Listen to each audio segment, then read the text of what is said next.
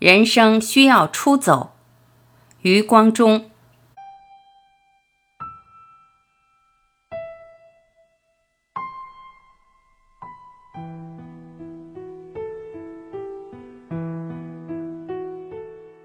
旅行的目的不一，有的颇为严肃，是为了增长见闻、恢弘胸襟，简直是教育的延长。台湾各大学立有毕业旅行，游山玩水的意味甚于文化的巡礼，游记也不可能太远。从前，英国的大学生在毕业之后常去南欧，尤其是去意大利壮游。出身剑桥的米尔顿。格瑞、拜伦莫不如此。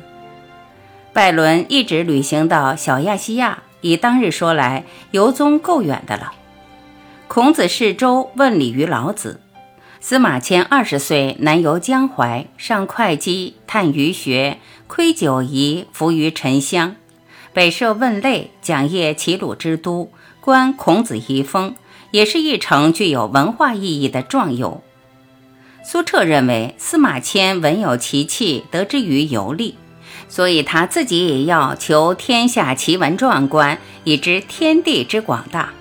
过秦汉之故都，自观中南松华之高，北顾黄河之奔流，慨然想见古之豪杰。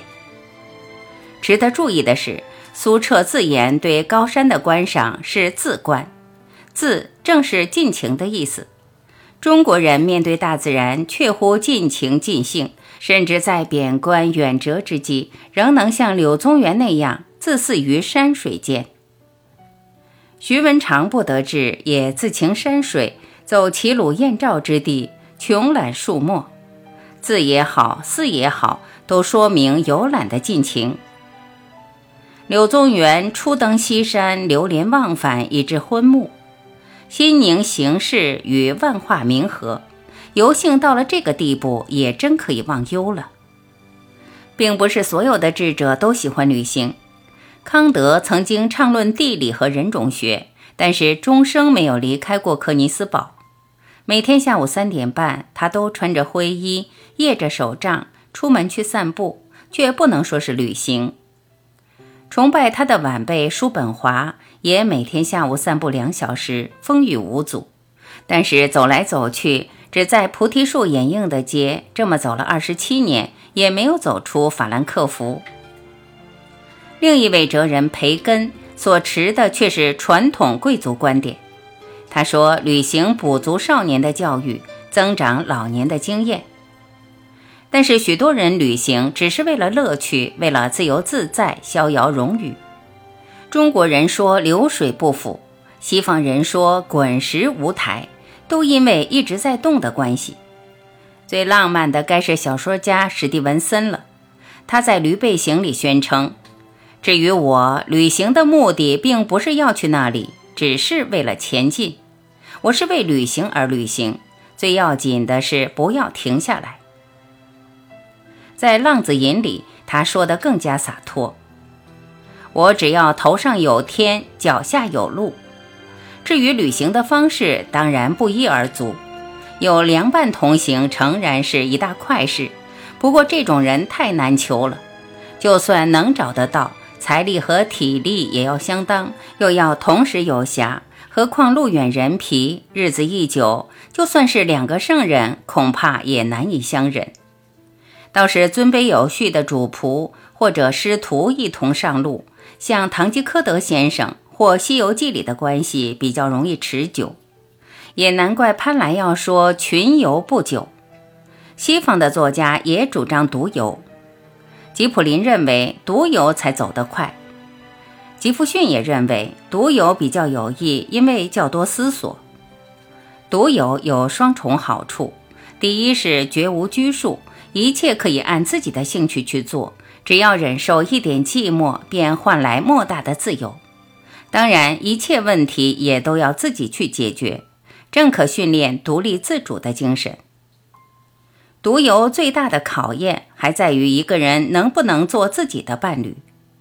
在废话连篇、假话不休的世界里，能偶然免于对话的负担，也不见得不是件好事。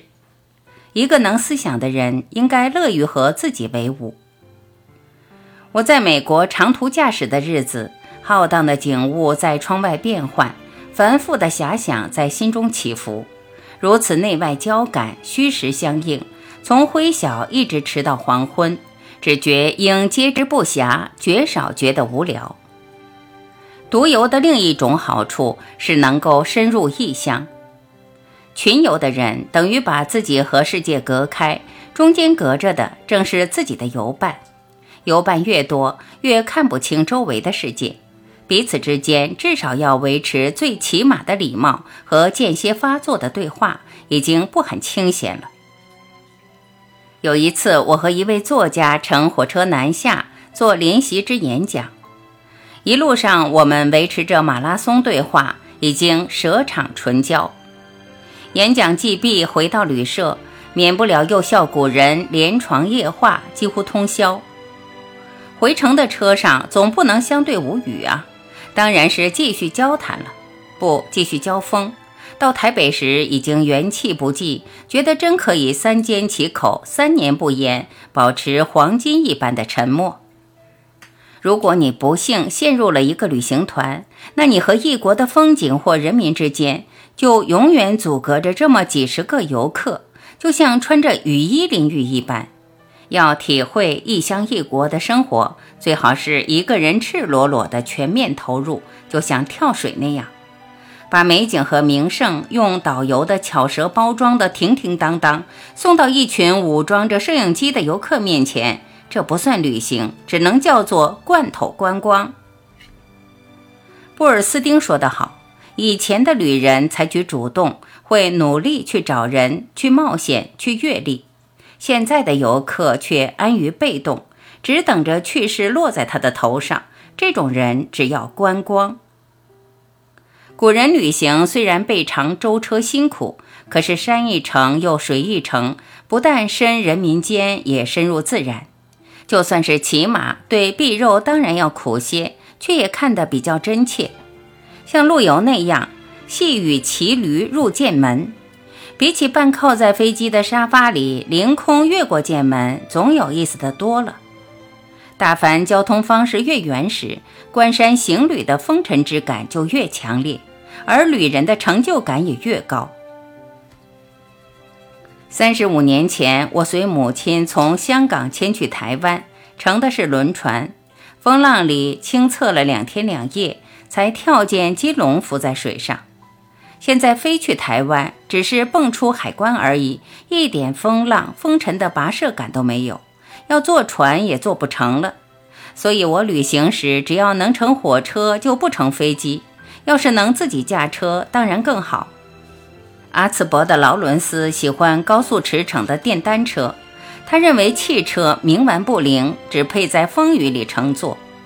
有些豪气的青年骑单车远征异国，也不全为省钱，而是为了更深入、更从容，用自己的筋骨去体验世界之大、道路之长。这种青年要是想做我的女婿，我当会优先考虑。旅人把习惯之茧咬破，飞到外面的世界去，大大小小的烦恼一股脑儿都留在自己的城里。习惯造成的厌倦感令人迟钝，一过海关，这种苔藓附身一般的感觉就摆脱了。旅行不但是空间之变，也是时间之变。一上了旅途，日常生活的秩序全都乱了。其实，旅人并没有日常生活。也因为如此，我们旅行的时候常常会忘记今天是星期几，而遗忘时间，也就是忘忧。何况不同的国度有不同的时间，你已经不用原来的时间了，怎么还会受制于原来的现实呢？旅行的前夕会逐渐预感出发的兴奋，现有的烦恼似乎较易忍受。刚回家的几天。抚弄着带回来的纪念品，像抚弄战利品；翻阅着冲洗出来的照片，像检阅得意的战绩。血液里似乎还留着旅途的动感。回忆起来，连钱包遭窃或是误掉班机都成了趣事。听人阔谈旅途的趣事，跟听人追溯艳遇一样，尽管听的人隔靴搔痒、半信半疑之余，勉力维持礼貌的笑容，可是说的人总是眉飞色舞，再三交代细节，却意犹未尽。所以旅行的前后都受到相当愉快的波动，几乎说得上是精神上的换血，可以解忧。当然，再长的旅途也会把行人带回家来，靴底粘着远方的尘土。世界上一切的桥，一切的路，无论是多少左转右弯，最后总是回到自己的门口。然则出门旅行也不过像醉酒一样，解忧的时效终归有限，而速成醒来是同样的往往。